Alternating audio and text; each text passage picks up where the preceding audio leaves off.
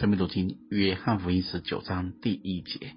当下，比拉多将耶稣鞭打了，兵丁用荆棘编作冠冕，戴在他头上，给他穿上紫袍，又挨近他说：“恭喜犹太人的王啊！”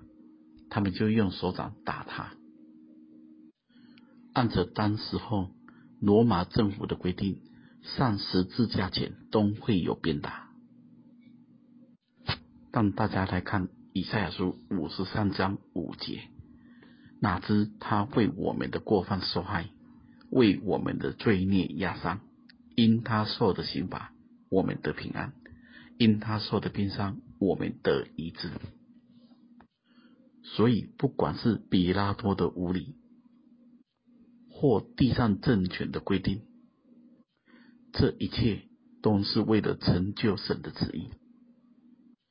我很愿意跟大家说，地上的所有事情，好的坏的，都是神所允许的。我们都不要看一时，而是要从神的眼光来回应，从真理来回应，从永远来回应。因为当我们还不习惯用神的生命回应时，我们就会受影响。我们就可能动摇，这就好像是当一个人很习惯了与神合一、神的同在，他就不需要一天到晚都要求神的印证。大家想，一天到晚都要求神的印证，那不是活得很辛苦吗？如果当下没有印证，那我们该怎么办呢？活在神的心意里。是一点一滴的成就在我们生命中的，甚至对不合理的环境有一个正确的态度回应，那也是渐渐学会了依靠神产生出来的。这个鞭打是神允许的，是为了使他受的鞭伤，我们得到依据的确据。这个刑罚是神允许的。为了使他的平安临到我们，大家再更深的想，这个鞭打是多么的无理跟粗暴，而这些无理跟粗暴，却带下了一致的群员。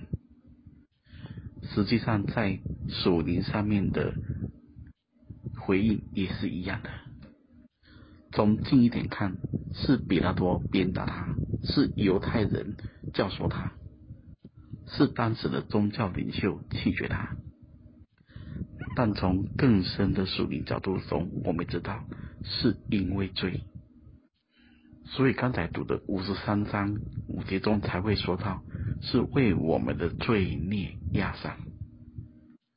不知大家有没有经历过别人，甚至是已经信主的人，无理的、无情的攻击或鞭打？大家不要误会了，以为有信仰的人这就不会鞭打人。更厉害的逼迫，都来自有宗教情操的人。而主将这一些鞭打的所有的心转换成为平安跟医治。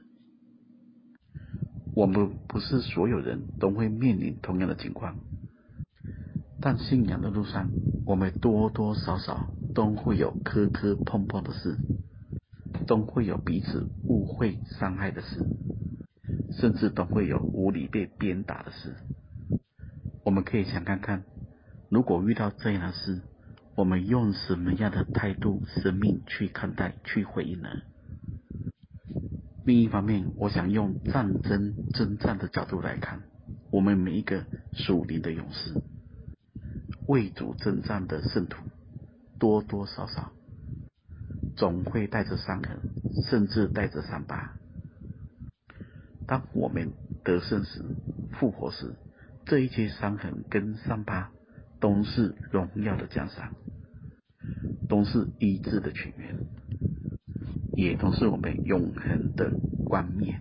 愿神赐福大家。